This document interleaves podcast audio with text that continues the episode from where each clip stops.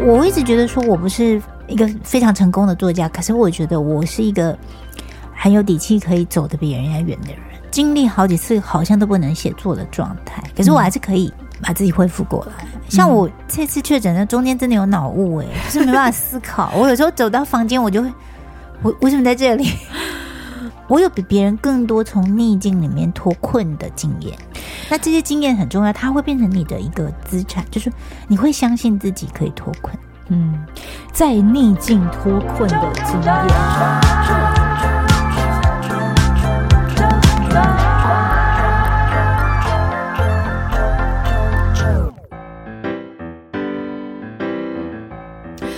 欢迎收听周团，我是九九。在这个节目当中，想要跟你分享一段话，你有没有就是或者这呃这一段话，也许也可以让你想一想，你自己的生命里是不是也有这样子的情况？就是有些挫折可能会不请自来，有时候你可能就是因着这些不请自来，你逼迫着自己，是不是可能也需要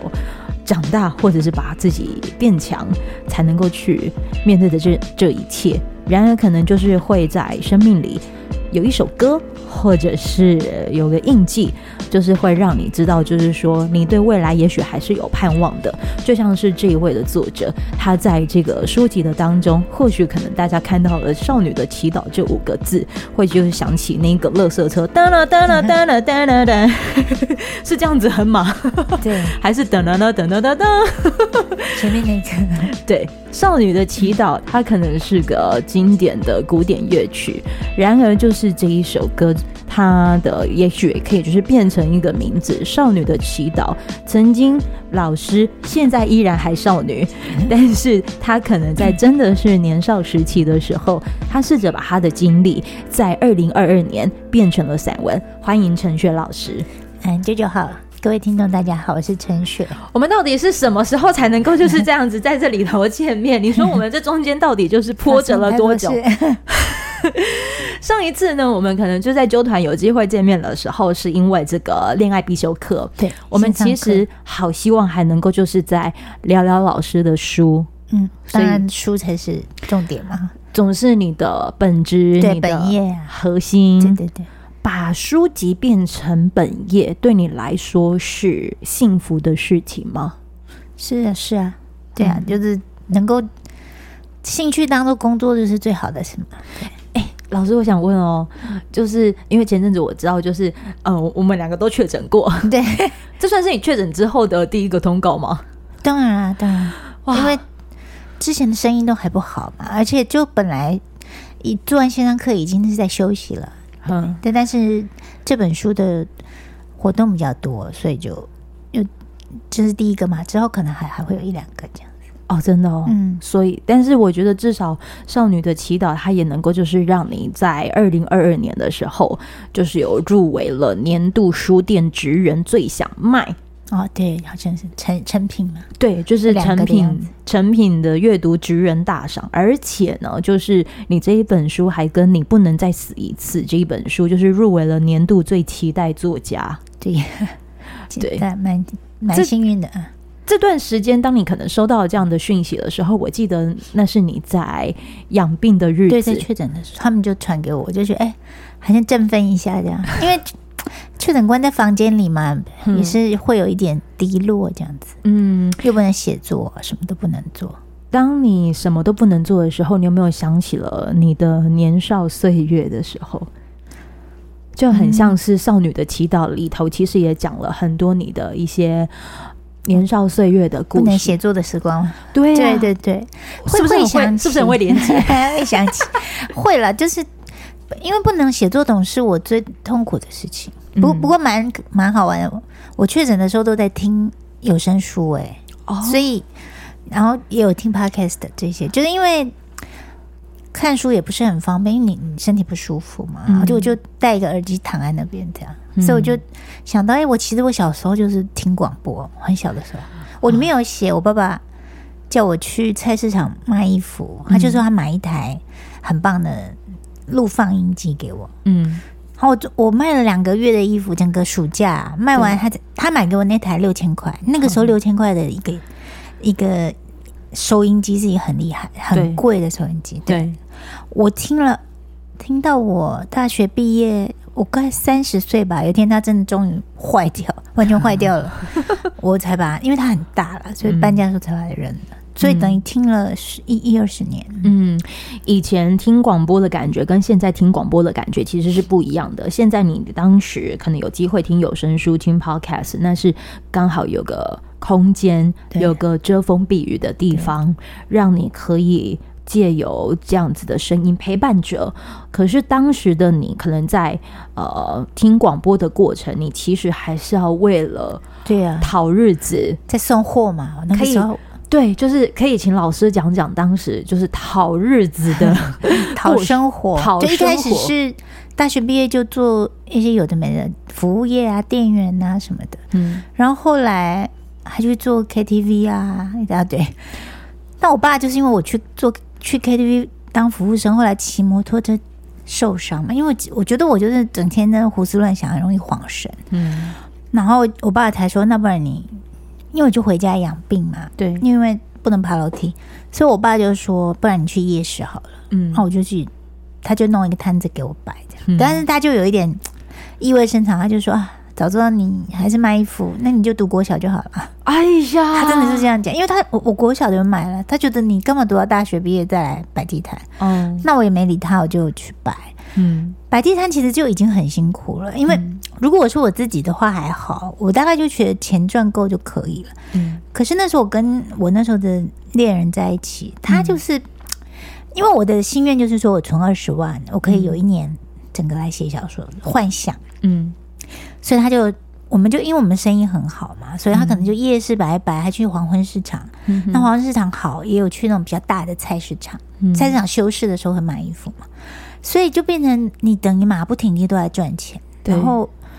我觉得应该有赚二十万了吧？可是你生意很好，你又怎么能够停？人都是这样，嗯。然后后来又开始去送手表，嗯。那那时候一开始生意也真的很好，嗯。然后我爸爸野心就起来啦，他就觉得说，那如果我们自己当老板，不是赚更多嘛？因为你当业务，你知道你每。比如你可能每每个月收几十万的，对，你才分那几万块，他就觉得如果我当老板可以赚一半嘛，嗯，所以我爸就去借了两百多万，因为我们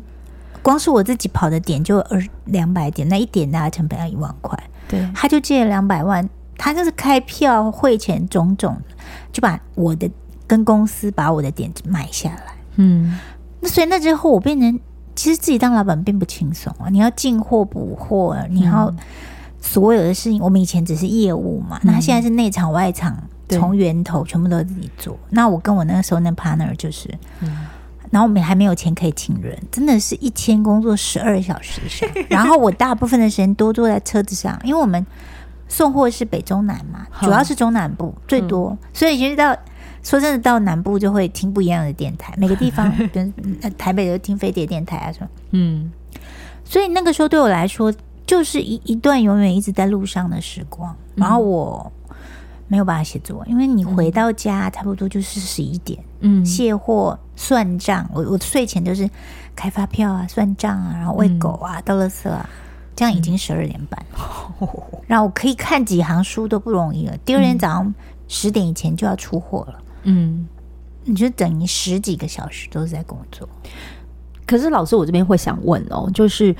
因为其实从《少女的祈祷》这一本书的确看到，就是老师当时在夜市里讨生活的过程，一台车上面其实就是所有的家当。对，你把它看着到现在的社会，或者是现在也在拼搏的朋友们，嗯、可能他在拼搏的年纪也跟老师当时的年纪是，对啊。是类似的，差不多二十几到三十嘛，二十三岁大学毕业。嗯，其实我觉得也是因为年轻才有可能这样做，嗯，而且年轻的时候也应该要这样做。我觉得就是说应该要要燃烧吧，燃 烧，你不可能，你不可能二十几岁就在那养生啊，因为你那个时候一定是想要嗯各种拼搏事业，不管是写作或者是其他的工作。所以，但但最我觉得我最重要、最珍贵的收获是我。已经可以专业写作之后，我很庆幸我做了那些工作，嗯、否则我我就是一个没有工作经验的人，我怎么写作？但是送货，嗯，摆地摊，你就看到人生百态啊。我曾经就是有，嗯，我觉得可以跟老师分享。我曾经就是我有个好朋友，还去听音乐，然后也认识了这个呃钢琴家，他是来自国外的，但是他很会搭呃台湾的大众运输工具，不管是呃开车呃不是开车，不管是搭捷运、坐公车，这个老师他都可以完成。嗯，然后他就心想说，哎，为什么要执行这些行为？这个钢琴老师就是回答了我的朋友，他说：“如果我的作品希望能够有生命，弹奏出来的声音是能够嗯嗯靠近人们的，他觉得让自己去让这些人潮经过来来往往，他是能够让他去看见不一样的一些。”生命模样，他在弹奏的那个过程就会很有感觉。这是我在呃阅读老师的书的过程，就是为什么老师很多的一些小说跟散文，其实都能够很靠近人。他就是扎扎实实的，就是踩着地板，然后就伸手去理着那一些货物，而这过程当中，他也不忘记去累积各种的一些词汇，嗯、是因为他不想放弃写作。可是他也知道他的生命里还是需要有这些现实的考量，也因为还好他赚钱嘛，对，对，就是要去赚钱。可是，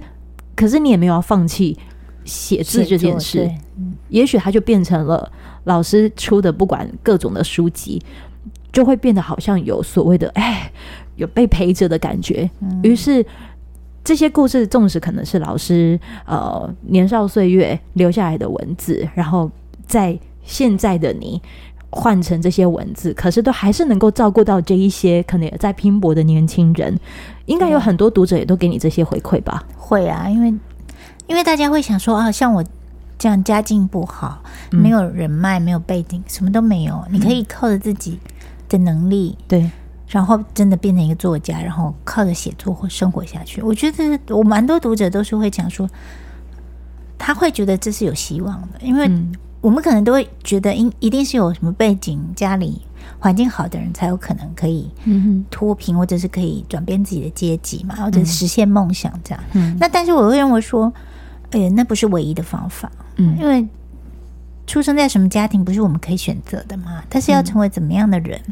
实际上有很多的时候，我们其实是有选择权。只是你不知道，小的时候当然也不知道啊。嗯，就是经历了那一些，比如小时候爸爸妈妈不在啊、欠债啊这种看起来是负面的事情，嗯，但是它未必带来对生命带来的只有负面的影响。嗯，它有可能让你像我自己就有，我是特别强韧，就是说，然后呃应变能力也比较好。嗯，就是在在写作的时候，或者是在可能成为作家的这个过程里面，嗯哼，在你还在熬的时候，我觉得我就。底气比别人强，因为因为相形之下，写作都还是快乐的。嗯，比起风吹雨打摆摆地摊，或者是长途奔袭在嗯在那个送货那种，你要经历的东西，写作真的是相对在现实上是比较轻松。你就是坐在那儿写，当然你你你需要有东西啦。可是我觉得有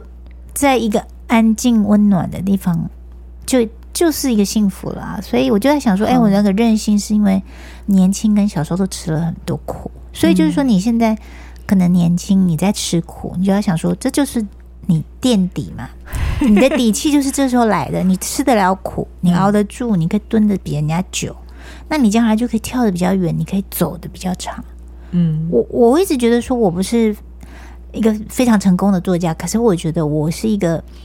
很有底气可以走得比人家远的人。就包括我中间生病啊，然后我有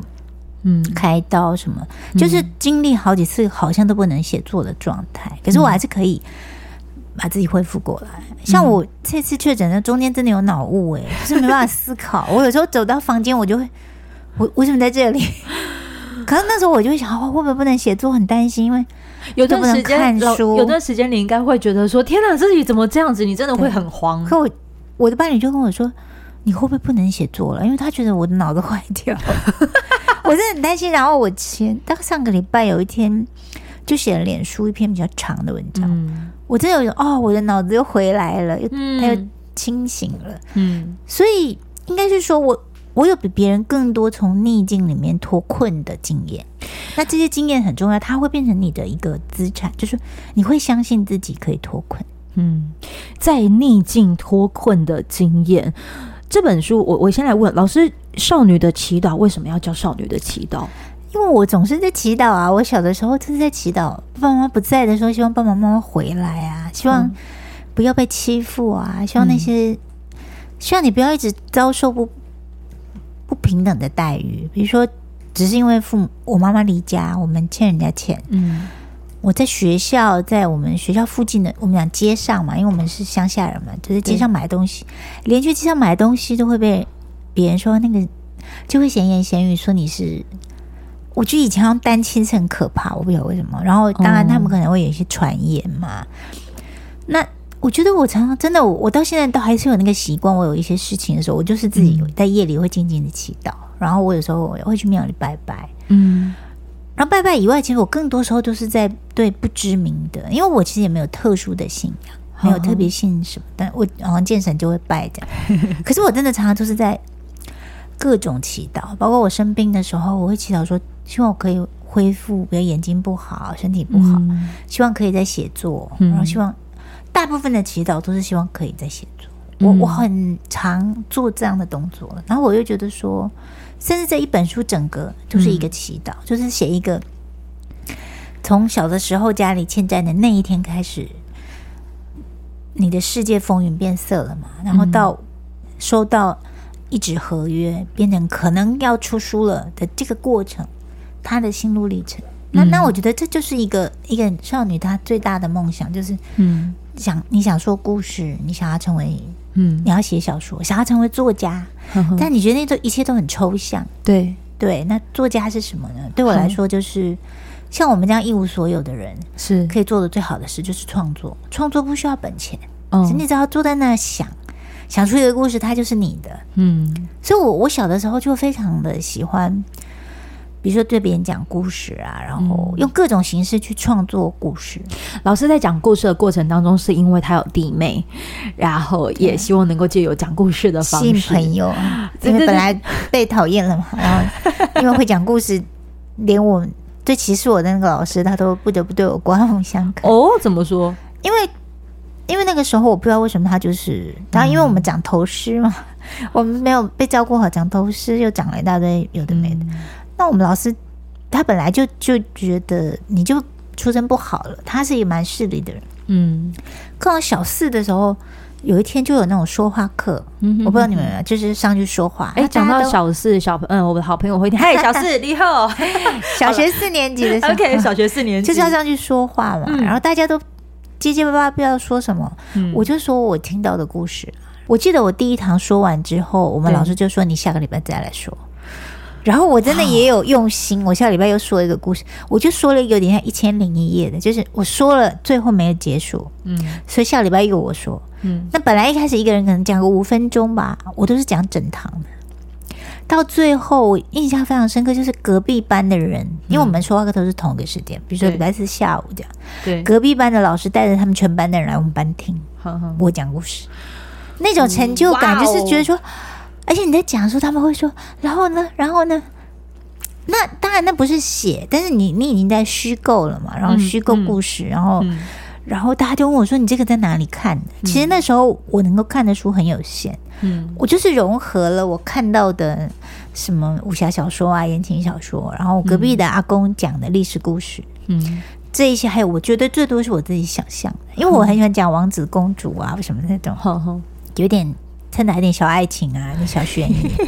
我其实不记得我讲了什么，可是我还记得那些人殷切的眼光，他们、嗯、他们看着你一直问，然后呢，没有了吗？这样子，四十分钟一下就过去的那种感觉。嗯，所以当你可能在讲故事的过程当中，其实我觉得，嗯，在看少女的祈祷的时候，也能够看到老师如何在逆境里，就是在。锻炼着那个持续力这件事，嗯、因为说真的哈，就是我们关于说故事啊，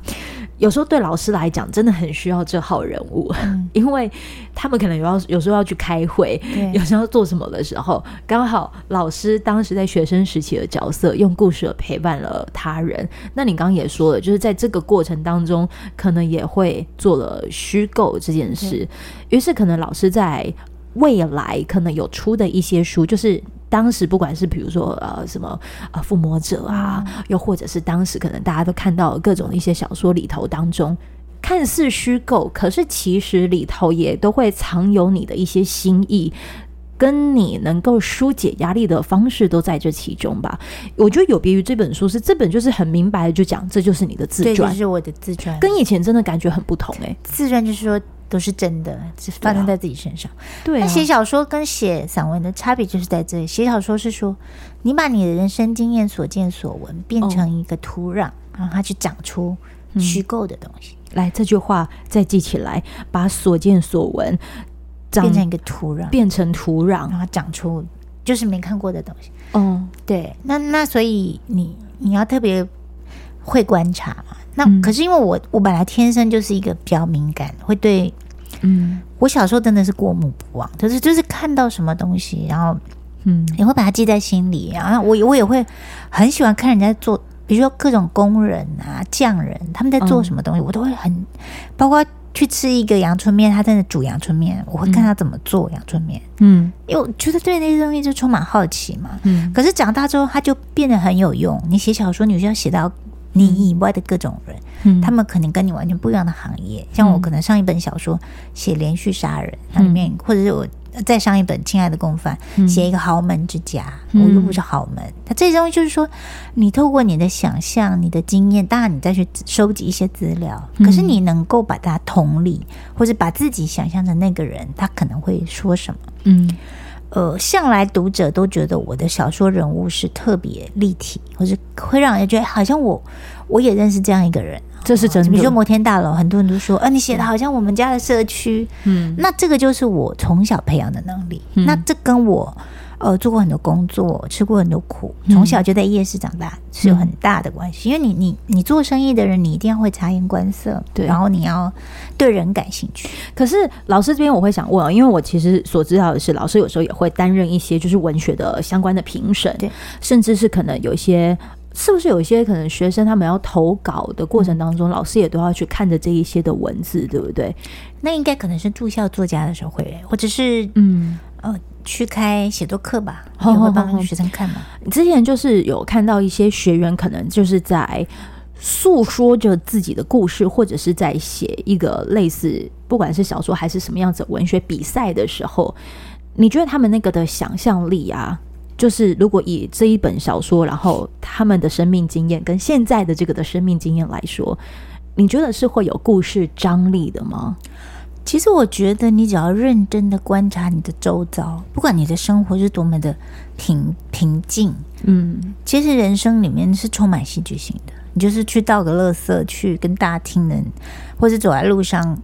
去7-11好了，就有很多会让你生气的事情，实际上都是戏剧性。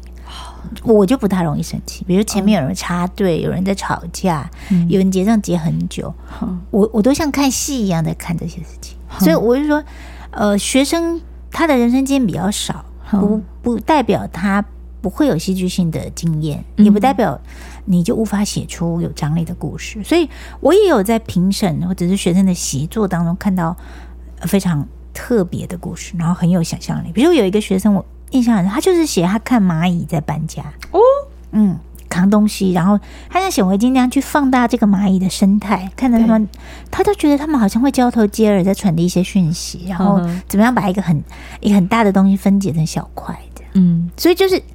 其实我觉得现在是一个想象力可以，嗯，让你出头天的年代。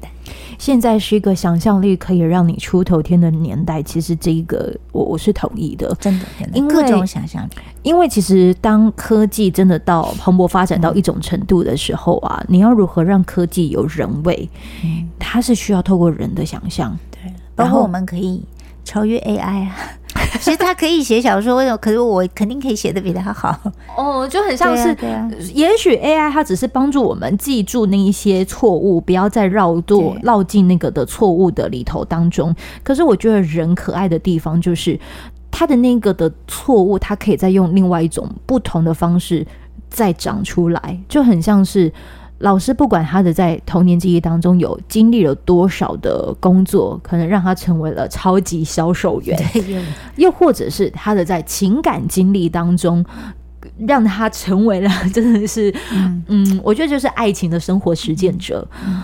甚或是可能在专业的领域当中，因为他依然挚爱着他的写作这件事情，所以他愿意在此时此刻把自己的自传就这样子透过他擅长的方式写出来，也也真的算是应该陪过很多那一些可能日子不小心过得有一些慌乱的，对对对，或者现在就是在。低潮嘛，或者是正在拼搏，嗯、那你会，你有时候会不确定，说我走这个路对吗？我、嗯、我可以吗？我有那个资格吗？嗯，我我有天分吗？嗯、的人，我我觉得坚持是比其他东西都更重要，热情、坚持，然后持续努力，嗯、这个东西，因为才华，嗯，我觉得每个人多少都有一点什么才华吧，可是怎么样能把这个才华兑现出来？嗯，还是需要时间，需要去实践的。老师的才华真的就是好脾气，我也觉得。我觉得我，哎、欸，应该说，我觉得我不是好脾气，我觉得我有一种宽容力，因为因为你小时候看过太多事情，嗯，对，然后就就会觉得说你不想要这样去对待别人，嗯，然后然后我看事情特别有余裕啦，就是说，为什么我不会马上就生气？是因为我看得到那个余地，我知道说，哦，他他还有可能。嗯，比如说你拉长时间来看，哦，原来可能并不是这样子，对，嗯，或者是那又算得了什么呢？我就是这样想。比如说、嗯、那些事情，嗯，很多东西都是会过去的，可是有一些东西是会留下来的。我觉得我们只要去在意那会留下来的东西就好。嗯、这一本书啊，它在里头其实呃很 touch 我的一段话是：活过慌乱的年少，撑过惊惶的年轻，熬过动荡的中年，来到真实的岁数，真正的成熟。这段话我真的啊，虽然我们可能就是还在那个年轻跟中年之间，已经开始有了各种的摆荡，但是他这一本书，嗯，你要说他是个情绪的摆渡人嘛，我倒也不这么不这么会去定义他，但是我可以说的是啊，老师走过来这些日子，其实他很愿意陪着当下的你，嗯。对啊，你现在身边就是跟你一起，不管是工作的伙伴，或者是一些，嗯，就因着这本书读者遇见的这些读者，嗯、他们大部分给老师的回馈都是什么呢？他们大部分都是几、啊、几岁的岁数啊？嗯，当然有统计过，但是二十几到三十几岁比较多，嗯、大大多数。那我想应该也就是一个在成长。你已经毕业了，可是你或者你可能还在读大学，但是你就是慢慢的要开始长大了嘛。嗯，的这个过程，我我觉得应该就一个陪伴感特别强嘛。嗯，我虽然我的年纪是比大家大很多，可是哎，还有少女心，老老师真的 超能超能 玩。我说的玩的意思不是那一种，就是夜店的玩，他是。对于各种的一些新的东西，新的东西，他很愿意一直不断的去深究，或者是新的休闲模式，他是很愿意一起去陪伴的。不然的话，我们不可能就是一直这么好的联系到现在。对，就是就很像是好，比如说老师可能这段时间有了其他一种新的工作尝试嘛，这个新的工作尝试可能是你在当时是作者时期也不会想到的吧？对，对，就觉得。蛮有趣，就是说我那天自己在想，我以前卖东西就只想写作嘛，嗯、那现在写作又想卖东西，但是我觉得有什么关系？后来有一天我自己安慰我自己，就是说每个人总是要讨生活嘛，那那你做什么工作？嗯，只要你自己行得正、坐得稳，是不怕人家说什么。对，那我觉得我现在就是有充足的时间可以写作，嗯，但是我还是需要赚钱呐、啊，需要，嗯、那我就会想说，嗯，还有因为。老实说，其实我想写一本小说，是会跟现在的新新新创事业啊，或者是现在新的，比如说所谓网红啊，然后这种这种因为自媒体时代对而兴起的这些经济有关的小说，所以我觉得，哎，那如果我自己也去体验一下，是不是我就更更懂得其中的这些？嗯，不是我们表象看得出来，看一个 YouTuber 人觉得啊，好红哦，赚好多钱，那。我会想要更了解这个世界，对对。如果有机会，也会想要去认识一些人。这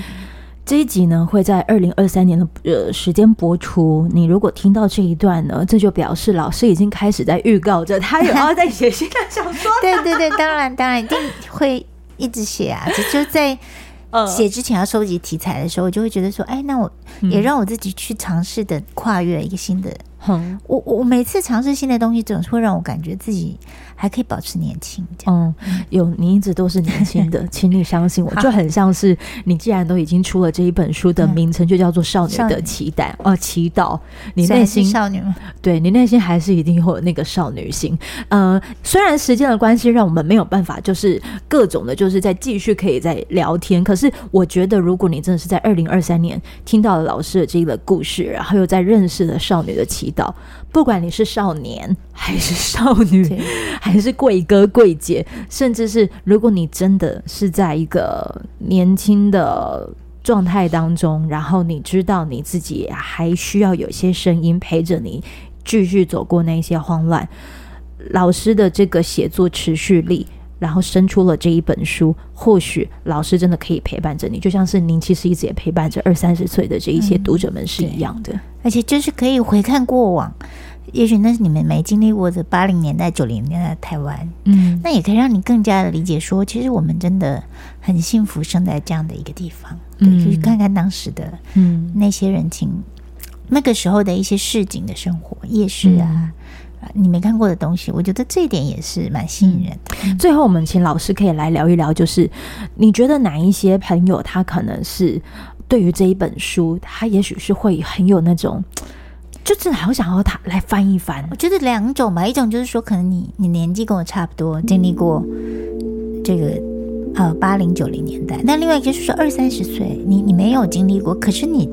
你跟我那时候写书的时候一样大，比如说你从高中就可以看啊。嗯，那个就是因为我觉得年轻人会有很多少年的烦恼、少女的烦恼。嗯，你未必真的像我的命运这么坎坷，可是你还是会有很多那种成长痛吧。嗯，我我觉得在经历成长痛，在经历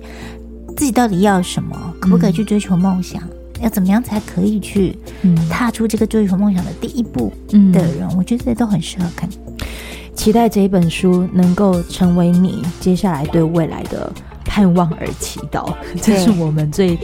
也许透过纠团，然后介绍了这一本呃老师的这个算是散文式的这样子的一个成长散文。成长散文，希望您看了之后呢，能够就是会特别的喜欢，然后继续有走下去的力量。对，如果你想要了解更多这一本书的资讯呢，在我们单集的资讯栏连接，我们就是会提供这本书的相关资讯，然后同时祝福老师兔年行大运，哎，祝福舅舅，祝福大家。谢谢，谢谢老师，拜拜，拜拜。